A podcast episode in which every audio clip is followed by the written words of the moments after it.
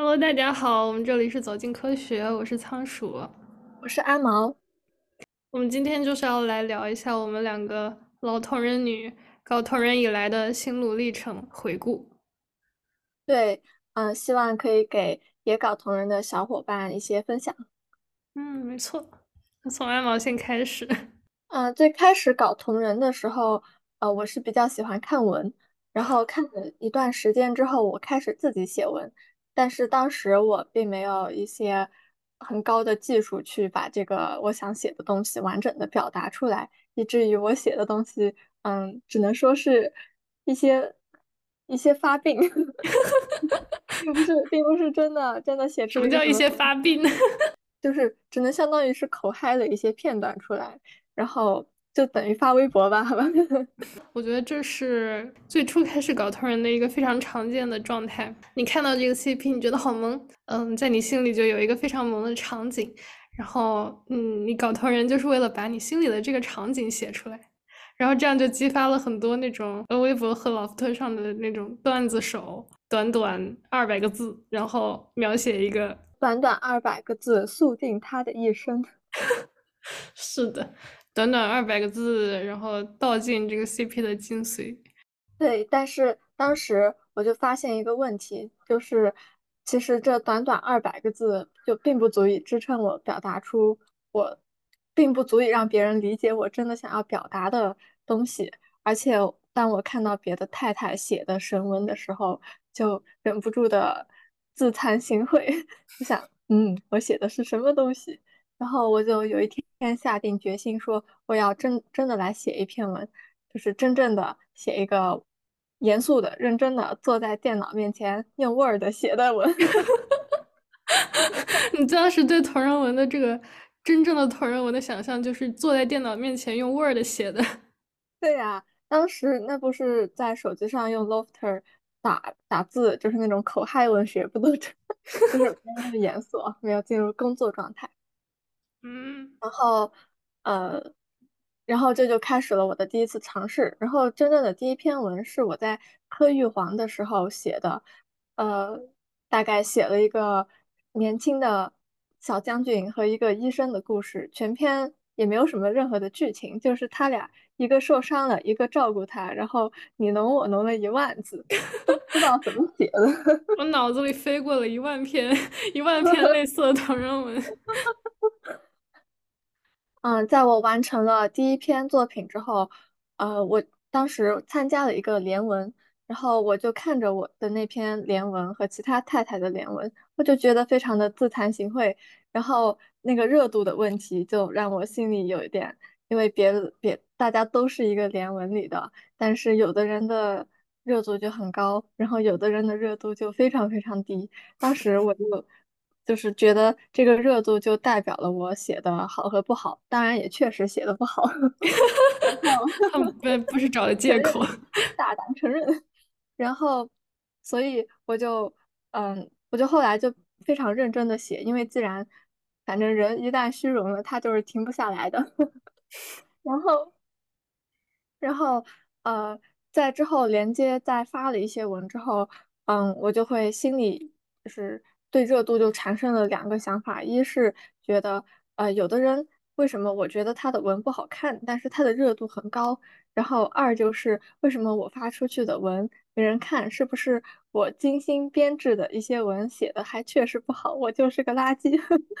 当时就是心里有一些小小的纠结。你仓鼠有没有这样的时候那时候就人真的会对热度非常的在意，就是因为刚开始发表一些同人作品的时候，我觉得我们都都处于这种阶段，就是对热度的敏感度很高，然后我们会非常关注别人的评价，然后感觉会以热度这个数量来判断自己，嗯，就有一种就是判断自己在在这个一众 CP 太太中的位置。然后，嗯，总之就是把自己的这个评判权交到了这个热度的手上。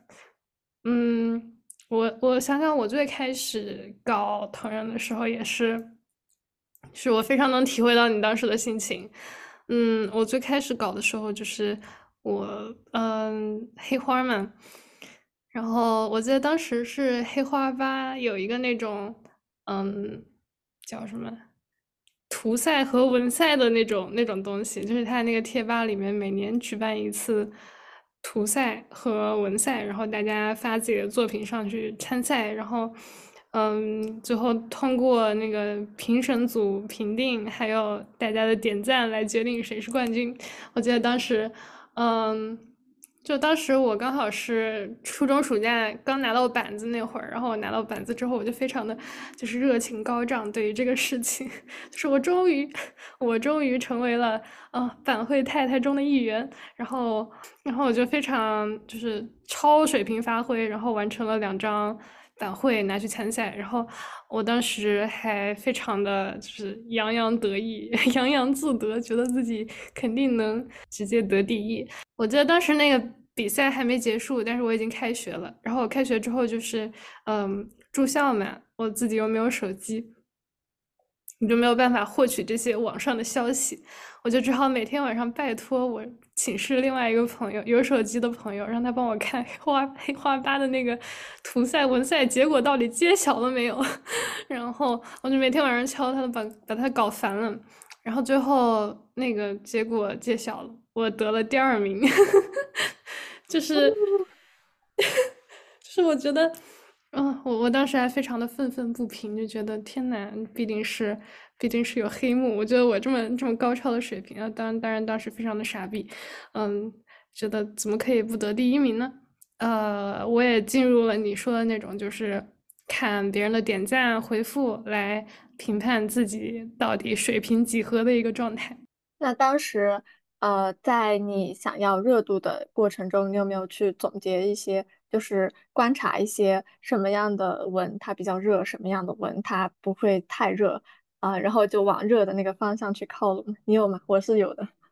那当然有啊，不如你来先说吧。你说文的，然后我来说图的。嗯，好。我觉得首先文的就是它带一点颜色的，它就会很热。然后就就车嘛，大家都喜欢看，特别是你在呃标题下面直接打几个预警，就说什么强制啊年年龄差，或者是性转之类的，对，冒补，对你打的越狠，它这个呃热度越高。然后包括我自己看见这种，我都喜欢点进去看，所以就是。人之本性，好吧，我觉得那些太太能持续不断的生产出这种车，也是也是一种能力，就是是作者的作者的开车预警，你的性癖合集，对，然后啊，这这是一类，还有一类就是那比较短、比较搞笑、比较有梗的那种，然后让你看了之后，呃，不说哈哈大笑，至少是会心一笑的那种文，我觉得热度很高。还有一种文就是。多 CP，但是我觉得他这个，其实在我心里，多 CP 的文算是胜之不武的那种类型。我同意，我觉得他应该把热度除以 CP 数量，然后算每个 每个 tag 的平均平均热度。对，因为有的多 CP，它是真的，呃，真的是多多个 CP 的梗，它比较综合性的，呃，反正就是。那个那个技术结合的很好，它仅仅就是罗列出来，然后就比如说，呃，一方生病，然后就开始一个段子一个段子，然后两三句话的写，哎，那哎，那就是当年我最不喜欢看的文，每次看到这种文，我就立马关上。但是也不是说不好，肯定有喜欢看它的人在，只是只是，嗯，当时的我刻薄的不爱看这种文，比方说那种。当什么？当他们发烧了，呃，当受怀孕了，然后在上面标题上打一个什么幺八八男团，包括作者的作品大联动，对对，基本比较火的都都有，就是就是那个看起来还就是怎么说呢？看完之后心中没有一种很满足的感觉。然后还有一个比较火的文，就是你点开每个 CP 的。呃，总榜，我觉得排在前面的一定有一篇原著向的虐文。当然，如果你 CP 很甜的话，可能没有这种文吧。但是你 CP 就是但凡有一点虐，或者是那种虐的倾向比较多的，就一定会有一篇虐文。我记得当时我能提名几个嘛？比如说，说啊，提提名几个 RPS，因为 RPS 就是非常虐。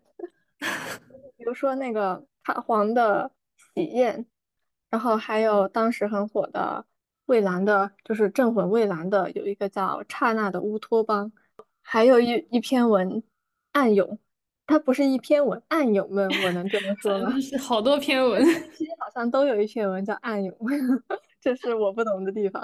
然后还有说著名的这个，嗯，卡佩罗蹴鞠 CP 的那篇《答案在风中飘》，就是你点进每一个 CP 的超话，然后你一搜推文，大家都会推的其实是这种文，我感觉就是每个人在存在你记忆中，即使你很久不磕了，但是你回去看，大家说来推点文看看，大家都会推这种经典永流传型的文。是的，是的。感觉就现在老福特不是推荐那种，呃，它有一个新功能，就是聊聊，就有点像论坛，然后水水贴那样的，然后里面有人推文，基本上推的都是这种证据向的文，嗯，很少有推乐子文的，除非除非那个他是主动要求说有什么搞笑的文，不然的话，我觉得大家对于这种正圈神文的。概念印象就还是这种非常原著向的，然后它中间肯定是有一点什么深刻的纠葛的虐文。对，所以其实我觉得，嗯，原著上的文它写的一般，它不容易火，特别是那种很正剧的文。但是，一旦你过了那个火的那条线，你又会变得非常火。它比较两极分化，对吧？它这个原著向的那种，是的。然后一般就在小一众小甜饼和乐子文中间被埋没了。然后还有一个呃文的类型属于比较火的是那种大众萌点，就是比如说什么，应该算是性癖吧，我觉得，就像什么小妈或者是 年下 之类的那种，就是什么一方变小黄文的一种吧，只能说是剧情黄文。不能这么说吗？就是有一个有一个定式的黄文，嗯，对，就是你知道他肯定是为了搞黄的，只是他的剧情很纠葛，呃，偏向的证据，而且他是一定有一个这种定式在里面，就是比方说你刚刚提到的小曼，那必必定就是 是脑子里就已经有一个故事线了，对，所以我觉得这这一类当你想不出来的时候也不错，嗯。嗯，我觉得文大概就是这些。那你说说画图呢？我觉得图的话，首先肯定是技法是排第一位的，因为图这个事情就很，就是你画的好不好，别人一眼就能看出来。但是排除技法之外，嗯，对于热度的有。比较能够帮助提升热度的因素，就是我觉得第一个就是有趣，就是那种那种可以广泛传播的表情包，就是它刚好就是落在它跟原著非常合，然后又刚好落在那种大众喜欢的烂梗的点上，可以这么说吗？那种东西它的那个热度就非常高。当然不是说它不好，我觉得有的时候我看着也很快乐，嗯。然后之后就是有故事和故事感和剧情的东西，热度也会相对来说更高一些。嗯，比方说，如果你心里有一个小故事，然后觉得一张画承载不了的话，你就画一个那种四格小短漫，或者是画一个小条漫，我觉得那样也是可以让热度变得非常高的东西。而且，呃，一旦你这个故事还有趣，就是比方说搞笑，或者跟当下的一些梗结合在一起，那那就更是就是如虎添翼，属于是。嗯，然后另外一种就是，就是我个人比较喜欢的那种，就是 A U，就是写你写这个原著里的角色在某一个平行宇宙里，比方说，我之前就看到在嗯老福特上的有一位太太把灵能百分百放在。呃，驯龙高手的世界观下，然后给里面的人物做了一些，嗯，和那个世界观结合的一些设计，然后那种就真的非常非常优秀。最后就是就是图的一个大众萌点，就比方说，我觉得这里就不展开说了，但是可以稍微列举一下，像什么什么兽耳啊，然后那个呃兽化呀，长尾巴呀，然后什么女服装呀，一方变小啊，一方变成动物呀，就这种，嗯。这种你你别人一看就知道，哎，不错，就觉得，哎，嗯，不管你画的好不好，但是这个东西它就挺不错的，这个也是怎么说呢？可以走的道路。哎，那我来采访一下仓鼠，就是你的第一个热度比较高的作品是什么？是破了你圈的，属于中上位的那个那个地方，第一个作品。我的第一个作品就是烂梗了，就是有多烂，也不算，就是就是就是嗯，就是一个小条漫，嗯，然后跟当当时时下的一些个梗结合在一起，嗯，也也不算烂，就是有有有梗结合在里面，所以那个热度就稍微高一些。那你嘞，阿毛，你嘞？嗯，我的第一个热度比较高的应该是。我是我用 RPS 写了一个第一人称的 RPS，就是 当时等一下，什么叫 RPS 写的第一人称的 RPS 啊？就是我写的一个第一人称的 RPS 文。OK，然后在那之前，我的文基本都是两位数，然后就没有灵气，这样 就是总感觉是编的。这个人一眼就感觉你是编的，然后啊，所以然后啊。妈的，怎么了？心潮澎湃了，阿毛，口吃了。然后，好，呃，前面这段剪掉，从这里开始，一二三。嗯，当时就觉得之前的文都是两位数的这个热度，然后也很没有灵气，一看就是编的。之后，因为萌 RPS 它不同于萌那个二次元 RPS，特别是这种限定 RPS，你就会带着一种。激情澎湃的绝望之感，去像死死前最后磕一样磕一把的那种感觉去磕。对，所以当时每天我的心中都澎湃着各种感情，听上去好像吸毒哈，像是真的很澎湃，你知道吗？我每天当时下了课回到宿舍，拿手机看那个视频，平均每天感觉都要流一瓶子眼泪出来。我想起来你那段时间要死不活的样子了。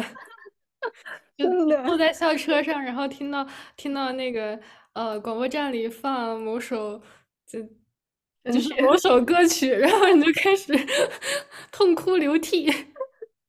是的，是我妈见到都会把我送到少管所的程度。然后，然后在那个情况下，我就有一天实在是澎湃的受不了了。然后我就把我心中的所有感情，因为当时我真的不会构思什么剧情，我就直接拿第一人称写了我作为一个，不是，就写了 B 作为一个，呃，受我这么爱的那个攻，然后结果写完之后，突然就就很火，可能真的 真情动人吧。他那个剧情也没什么剧情，就写俩人 吃完饭，就是两个演员嘛，他们吃完饭之后，呃。准备散伙吃散伙饭了，吃完散伙饭，一个就躺在床上，就想着再也见不到对方了。然后他就借着借酒发疯，跑到另一个人的房间，就说我走错了，哎，就一把子躺在那个人的床上，然后俩人就就是躺在同一个床上，心怀鬼胎，但是又不敢触碰。哇，我当时觉得太难受了，然后 然后就写了一把。当时还收获了我的一个好友，他说：“你这个写的太好了，我给你写另一个视角的。”然后我就第一次跟别人合体成功，就是那篇。天呐，这也太好了！嗯，所以你觉得是什么东西让你让你成长了？我觉得可能是现实和 就是真实，因为我之前磕的都是二次元嘛，二次元都很虚幻啊，那种缥缈的爱情。完美无瑕的王子和公主？什么？为什么瞧不起我们二次元？没有，就是我磕的二次元，我没有磕过那种很深刻的二次元。当时，OK，就是磕的就是那种比较模范夫妻。对，然后呃，爱上了这个 RPS 之后，突然体现感感受到了这个呃爱情在现实面前的挣扎。一下子整个人就就长大了，是吗？天呐，这么深刻吗？真的，然后就感觉写的东西就突然可能可能让别人共情了吧，因为所有的 RPS 粉都一样的发疯，所以就有热度。OK，那你最热的呢？就是不是第一个，而是最热的，在你所有的作品。我现在最热的就还是那第一个，哦，还是那个烂梗的。但是真的很热，我那天去观察了一下，真的很热。我靠，谢谢您。我觉得原因可能在于，就是首先搞原单的同人你是真的很多，就是或者不是说搞原单的同人，你就是看原单的、欣赏欣赏原单同人作品的人是真的很多。然后我那个。嗯，我那个东西它又有一点搞笑，然后它又带一点这种烂梗的性质，然后 它就又又又有一些那种故事故事情节在里面，然后就各种因素集合集成一体，然后让它经久不衰。嗯，我也很想，我也很想再画一点超越他的作品，因为因为我觉得他现在在我心目中就是就是一个。怎么说呢？一座烂梗的丰碑，烂梗的丰碑，是不是？就是谢谢蛋，没事的，嗯，还还会有下一个，还会有下一个。嗯，我在这里补充一点，就是大家如果想要热度的话，你找一个那种二次元电影或者是动漫，在它刚上映的时候，你立马写一篇，然后发到你的那个 tag 里，然后。等每个人想要去后，就是呃觉醒了，觉得想要去看的时候，他会搜到你这个，然后就会给你点赞，然后你这篇就会变成总榜上的前几名，然后就很难再下来了。我觉得 最热的那一篇好像就是 符合了这个规律，虽然写的很烂很一般，但是他胜在时间早，抓住了这个蓝海。就是要做做一对 CP 的这个这种先锋。最初的建设者，然后就可以受到后人的瞻仰了。对，好，然后我们接着来聊一下，随着时间的变化，你的作品发生了什么改变？那我觉得，随着时间的变化，呃，首先一个改变就是，随着年龄渐长，我开始，呃，写的作品的人物都像真人了，而不是虚幻缥缈的。我觉得他们的行为模式越来越像。三次元的人，而不是二次元的人，就是那种二次元的夸张的反应，然后呃莫名其妙的情感就很难在我作品里再出现了，以至于我现在看到那种和二次元的情感，我都会感到一阵那种就是啊好纯真呀 感觉，好年轻耶，对，这是来自一个苍老的灵魂。好惨啊，听上去。然后还有，我觉得是就是那种二次元的情感，就你刚刚说的那种比较夸张的反应，那种是比较好写的，但更贴近真人的、更现实的这种更细腻的情感是，就是怎么说呢？不是所有人都能写出来的。嗯，不过不过也看吧，可能是我我这种分分作者不同的性格吧，比如说，呃。比如说，在一个什么竞技体育的比赛里，然后如果是二次元的情感，可能大家就会写说啊，什么羁绊，想想大家之间的羁绊，难道这就是终点了吗？混蛋！哎，开始说一些什么村子啊、什么友情啊之类的东西。如果是呃比较三次元的情感，那应该就是。呃，今年过了之后，青春不在，马上退赛了，这是你最后一次接近梦想的机会。哦，然后如果失去了这个机会的话，等你退赛之后，什么商业价值就会下降，然后未来的路呃收入也会降低之类之类的，你就会就会还是有不同的？我觉得那种情感，二次元和三次元的情感。嗯，是。然后嗯，还有另一个变化，应该是我学会了写一个比较完整的故事。起承转合这四个字写了写了三四年，我才终于认识到，原来语文老师教的是真的。然后语文老师教的东西要用一生去实践。以前我就是只会写一个场景，就像我们上期说的，就像我曾经嘲笑过的一些作者，对不起啊，作者，我知道你也是曾经的我。然后 他就只会用一个场景，然后再加上一些澎湃的感情，但是也是随着我的大脑发育的逐步完全，我会把它的前因后果思索一番，呃，思索一番怎么让我的读者通过故事来感受到我的感情，这应该也是一个改变吧，嗯嗯，非常好，感觉安宝老师非常的有心得。那是，那仓鼠老师有没有什么想要给大家传授的？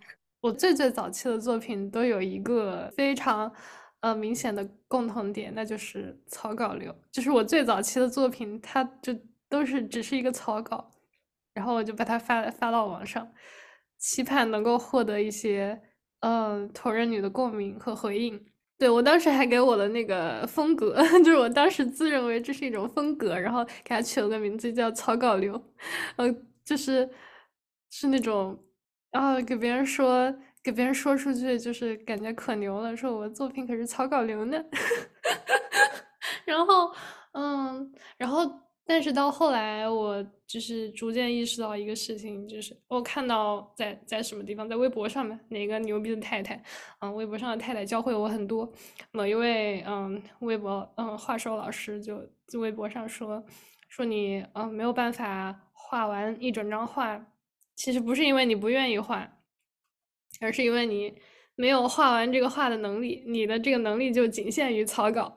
然后我当时看了之后，我就幡然醒悟，我就觉得天呐，这就是我呀！就是我感觉我之前一直发草稿，然后给别人说自己的画是草稿流，好像就一直是给自己的这种没有办法完成完整的一张作品找的一个借口。比方说，我还会在那个。下面说很多事情，说很多话，说什么，嗯，这个时间不够呀，巴拉巴拉，然后，嗯，所以，呃，就退个图，然后，呃，就把我当时的那个草稿画丢出来，然后说之后会填坑的，但是没有一次，没有一次我把它画完。然后，嗯，从那之后我就开始就是尝试。朝这个方向努力，就是画完完整的一张作品。然后，因为那个时候我只会画草稿嘛，然后呃，再到后面勾线和上色，都是处于一种怎么说呢，眼高手低的状态。就是就是我觉得我的草稿，我看着我的草稿觉得十分满意，然后心里就幻想着说，哎，这张图把它画成成图之后，它就是一幅旷世巨作呀。然后等我把它勾线的时候，我发现，哎。怎么回事？我当时草稿画这个东西，本来是想画什么来着的？勾完线之后，我就觉得天呐，这是个什么玩意儿？然后我还还要硬着头皮给它上色，上完色之后，它就是它就变成了一张那种，就是我我此前会非常鄙夷的那种，就是 呃小学生的涂鸦的那种作品。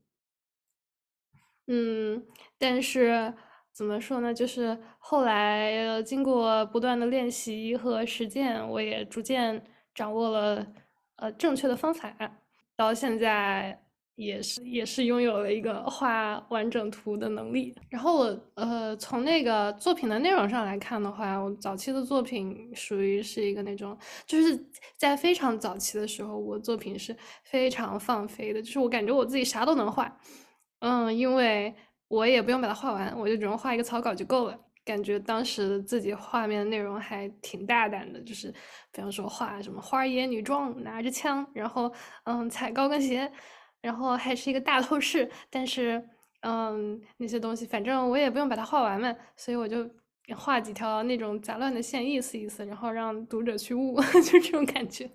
嗯，然后到后来就是我开始逼迫自己完成一张完整的作品的时候。我的那种选材就会变得非常的谨慎和小心，因为我知道，如果我在草稿阶段过于放飞的话，那后面将会变成一片火葬场。啊，不是有那句话吗？草稿一时爽，勾线火葬场。然后啊，那那个时候就那那段时间就一直画那种比较呆滞的人，就是可能是一个角色站在站在那个画面里面，然后就像拍照一样摆着一个姿势。后来就是，嗯，再画的话，就是我发现我需要，就可能我心中有一个，嗯，完整的故事，或者是我心中对这个画面的这个整个场景，我心里有一个对他对他们的诠释，但是我的画面没有办法体现出来。嗯，就是这两个人到底在干什么，画面中到底在发生什么事情，所以我会嗯，在在发图的时候会。发大段的文字来解释，就是解释这个画面，向向读者解释他们到底在做一些什么，然后这个事情的这当当下这一刻画面的前因后果，然后寄希望于以此能够传达一个比较完整的故事。但后来觉得就是逐渐步入一个那种只靠画面，然后就能够。传达出这种故事性，我觉得现在追求的是一个那种不用发过多的文字解释，只靠画面就能让读者 get 到我到底想让他们干什么的这样的一种状态。刚才你说，呃，我不能画完这个画，是因为我根本就没有能力画完这个画。就是我发现写文也是一样的，就是比如说，当你想写一个比较长的故事，但是你写了一半，你就把它坑了。真的不是你不想写、没时间、拖延，或者是哎呀，就是坑啦、不不喜欢啦之类的，而是你就没有能力通过长篇写出一个你觉得可以的故事。我发现不要找借口，我也没能力，我好伤心。这里这里扣一下 南派三叔，就是就是说，嗯。因为没有能力填完上一个坑，所以在不停的挖新的坑。他不是不想填，可能真的是没有能力填吧。建议建议就是说正视自己没有这个能力，建议不要再挖新的坑了，不要再有更多的受害者了。然后我来采访一下阿毛，采访一下阿毛老师，你觉得是什么东西促使你呃在写文的这条道路上有这个量变到质变的进步呢？就是量变，首先最重要的就是量变，你得多写。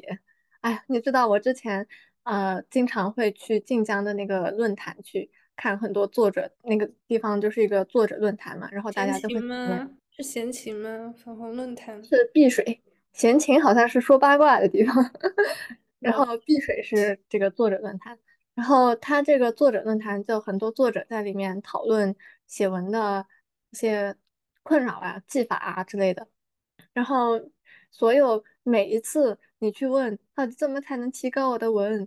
每个作者都甩给你四个大字：多写多练，多写多看。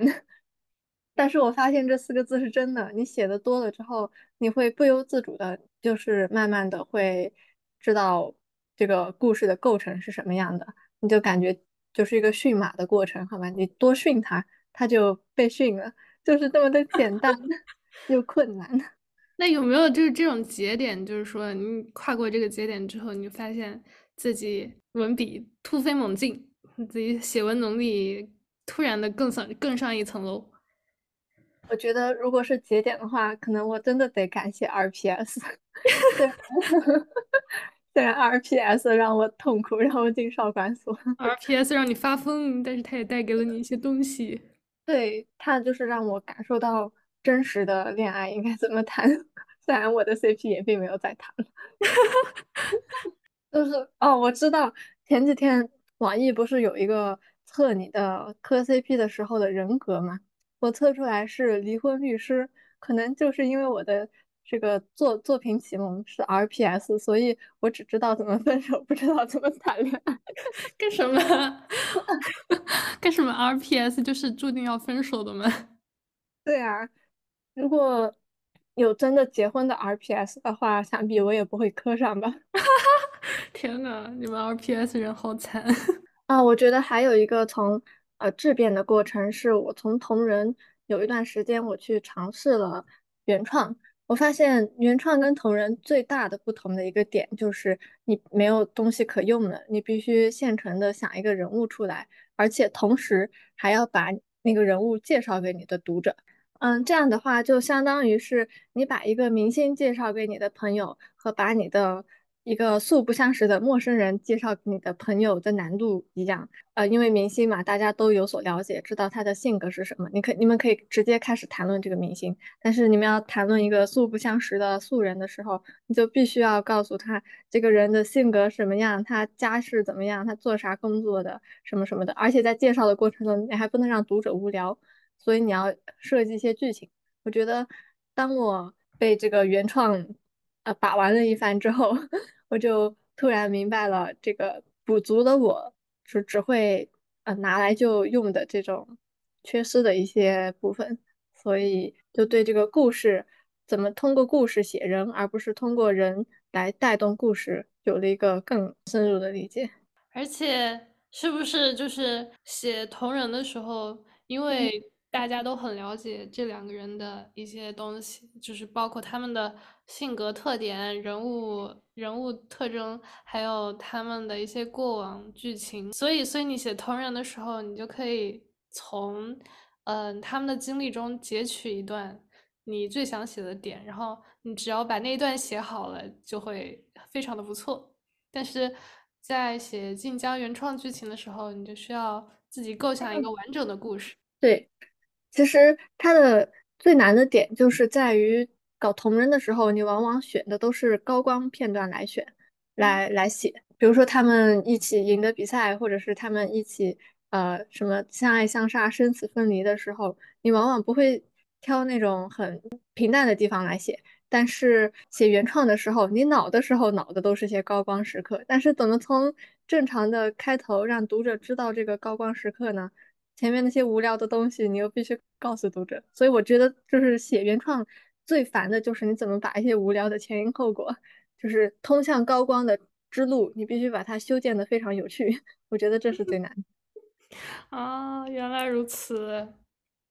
我觉得，因为我我们画画的就 只会画一些高光时刻，所以没有这种困扰。然后我的话，我觉得我进步的一个节点就是我看了那个呃 B 站上面斋藤直葵老师一个一个上色视频，他就是讲这种电子绘画板绘，或者说用 iPad 绘画的一个正确的上色上色步骤。然后我是看了那个视频之后，才发现我之前的上色上色步步骤原来全都是错的。因为，嗯，虽然虽然我之前接受过一些这种像是素描之类的训练，但是电子绘画和在纸上画画这个步骤是完全不一样的。所以，嗯，从从我看了那个视频开始，我就才开始在电子绘画这方面开窍，就是我知道要怎么先画草稿，再勾线，然后。不对，我要怎么先先铺那种固有色，然后再嗯再画二分，然后再用什么颜色去正片叠底，再怎么画高光、画氛围，然后就是有这一套标准的流程下来之后，你的画面首先就是有有一个完整度、完成度在那里。哦，我之后也会把斋藤智葵老师的这期对我帮助非常大的视频贴在我们的简介里面，希望他能造福更多的同人女小画家。然后现在斋藤直葵老师也在 B 站上有他自己的号，然后他会在上面发一些，嗯，他的粉丝给他发自己的图，然后他会在上面发一些他改图的视频。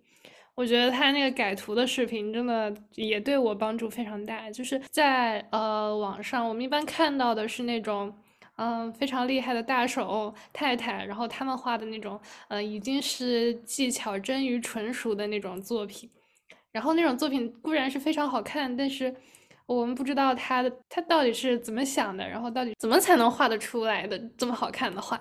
然后相比之下，就是斋藤直亏老师的改画视频，他改的都是那种水平和你我差不多的，比较初学者新手的画吧。然后他会在改画的过程中，嗯，详细的讲解他改画的思路。然后每次我看他改画视频的时候，最后就是可以看到他其实没有改太多的内容，就是他会保留原作者的嗯自己的风格啊、自己的想法。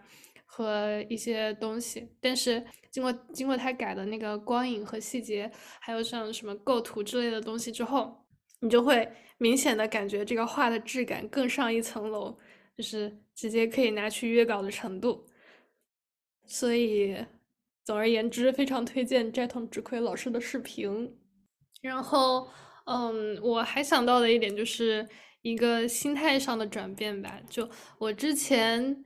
这么多年以来，我都把搞同人画画当做是一个生活学习之外的消遣，就是我觉得这个东西它是会，它是它是应该给我带来愉悦、轻松的感觉的。然后每次我自己呃遇到了瓶颈，或者说是就是走不下去的部分，我就觉得天呐，我本来是来，我不是来快乐的吗？如果他让我如此痛苦，那我不如干脆就搞别的去了。同时，我也觉得就是呃，因为搞同人画画，它好像在我们的这个观念里，它毕竟不是一个所谓的正事儿。就是我说的是那种，就是你可以靠它怎么说呢，获得一些经济收益，然后养活自己这样的一个正事儿。然后我就会觉得，嗯，虽然当然你也可以从一些叫什么约稿或者是这个接接广子、接广子里面获得一些微薄的经济收益吧。啊，我也不知道，我不知道 这个本人因为是个小透明，不知道接广子的经济收益到底微不微薄，好像应该也不太微薄。然后。但是总而言之，我个人就会觉得，如果我在这个上面花时间，它比起我在我自己的正事儿上面花时间，它的嗯，就是未来转化成经济收益的效率，毫无疑问它是很低的。然后在今年上半年的时候，我自己也经历了一个那种心态的转变，就是我要去。去怎么说？去选择我未来的道路，然后一个可能的选择就是，嗯，我去做某件事情，然后我不得不因为这个这件事情放弃搞同人这个选择的面前，我突然就体会到了无比的挣扎与痛苦，然后 那个时候我才意识到，说搞同人这件事情，原来就是它已经在我生命中存在了这么长时间。然后它呃对我来说也是是一个如此重要的事情，以至于我在面临是否呃放弃他的抉择的时候，我会如此的挣扎和痛苦。好像那种深情告白哦，深情告，是的，哎呀，好烦呐，好不容易深情起来了，你再你再接着来，接着来。然后就是就是说，都跟你打岔。嗯，然后后来我自己就是去，也去跟朋友聊这个事情，跟不同的人聊这件事情，然后也去进行了一些咨询。呃，就有一个嗯咨询师小姐姐，她给我说的话让我非常的，就是让我呃突然之之间就是非常的有感触，顿开。嗯，是是的，让我突然之间茅塞顿开。就是她说，嗯。我现在在我这种所谓的正事儿上面投入时间，是为了以后我自己的这种经济独立，就是为了我以后这种物质生活进行投资。然后我现在在搞同人画画，然后磕 CP 这件事情上花费时间呢，是为了我以后的精神生活做投资。然后这两个部分它是同等重要的。然后我当当时就觉得原来如此，然后我就开始呃把。搞同人画画这些事情，也当成是我生命中和嗯学习生活一样重要的正事儿来看待。所以我今年就是不是进步爆炸？嗯，对，今年今年仓鼠老师真的不管是从呃内容还是热度方面都很进步爆炸，嗯，加油！我们之所以搞这个。走进科学这个播客也跟也跟我们今年 开悟有关，嗯，反正总之就是，嗯，在嗯能能够怎么说呢，在有想法的这个阶段吧，能够多做一些自己想做的事情，然后叫什么？啊，也可能。嗯，现在可能看起来就是只有投入没有收获，但是你做着做着你就发现，哎，还是有收获呢。我觉得我们最好不要 太早说这个话，是吗？但是其实我也跟你有相同的困扰，比如说我写同人文的时候，在别人都拿这个时间去玩、去出去现充的时候，我在那个。呃，家里写同人文，我就会也是觉得啊，我是不是错失了一点什么？就觉得自己是一个阴暗的宅女。对，我就在阴暗的爬行，阴暗的爬行。然后 就是呃，每次这种时刻，我就心里就想，嗯，我一定要出人头地，我在同人文。感觉是不是失去了很多正常人的生活？是的，然后。嗯，再后来，我就有一天，我就突然反思，我就说，我看了这么多年网文，然后又写了这么多同人文，就是我已经被这个这个事事情消费了太多，为什么我不去消费一下它？我要从这个市场里分一分羹。然后我就蓄谋已久，我就去签了晋江。我觉得可能是因为之前写过同人文吧，我们在去晋江呃尝试投稿签约的时候，就会同期认识很多一些你也正在尝试投稿签约的人，然后我也加了一些小伙伴，大家就互相鼓励什么的。我就发现可能是因为嗯我之前写过同人，所以当我遇到那种之前完全没写过文。初次上来就开始写文的人的时候，就是我就会发现我的问题可能比他们少一些，少一些，少一种，一种偷着乐的心态。然后比如说我在找一些太太给我看，说我这个写的好不好之类的，就是可能我就是我会对这个怎么调整文字更熟悉嘛，就是就是更会骑单车，好吧，从从零开始学单车。呃，学过拖拉机的人就是更会开车。靠，好怪，真的。所以阿毛老师今年也是，就是跟晋江签约，然后是不是入 V 了还是怎么样？我也不太懂。就是就是没有，但是至少是签上了，好吧？就踏出了这个，踏出了第一步。所以我现在在写同人的时候，我的心理负担就会小很多。我想，哎，这也是为我之后。就是成为这个大大红大紫的作家做准备，虽然现在就是非常的小透明。可以，我们都有光明的未来。笑死！不过就是我发现，任何的记忆，你只要到达了一定的程度，它总有连接你变现的那条道路的的道路，对吧？嗯，是的。而且我觉得诀窍就是不要。不要老在一开始就想着变现，想着我做这个事情，我就是为了 去，我就是为了我的这个经济收益，我就是为了变现，嗯，让然后用它换钱的。我觉得这种心态是比较有毒的，因为很容易，因为像我们不管是画图、写文，还搞同人，还是做各种事情，可能一开始他这个收益都是最开始他都是来的很慢的。零收益，你只能收获一点，就是亲友的夸赞，网线一把啥也不是。是的，所以如果你是抱着一个这种变现的态度去看待这个事情的话，你会觉得希望渺茫，就觉得不如去肯德基打工比较划算。是的，我命由这话。然后，但是真的就是想搞钱的时候就去工作。你在这个呃创作上搞钱，应该是嗯。成果，但不是目标，附加的成果。可以，是的，我同意。哦，我觉得可能我们之后也可以做一期，就是靠创作获取经济收益的。嗯，那做出来的时候，想必我已经大红大紫。有朝一日这一期出来了，大家就可以嗯来找我要点红包啥的，想必已经大红大紫了。嗯。你等到那天的时候，我可能就已经已经成为那种可以接到广子的人了，我就可以知道接广子的收益到底微不微薄了。对，到时候等到那天，我们再来跟大家分享。希望有这么一期。嗯，希望希望。好，那我们今天还有什么要说的吗？嗯，今天我们今天的走进科学就，我们不说一下，总结一下吗？我们我们总结啥呀？我们我觉得刚刚已经总结很好了。直接拜拜就有点怪。就是就是说，让时间停在这个美好的祝愿不好吗？都有这一天的大红大紫是吧？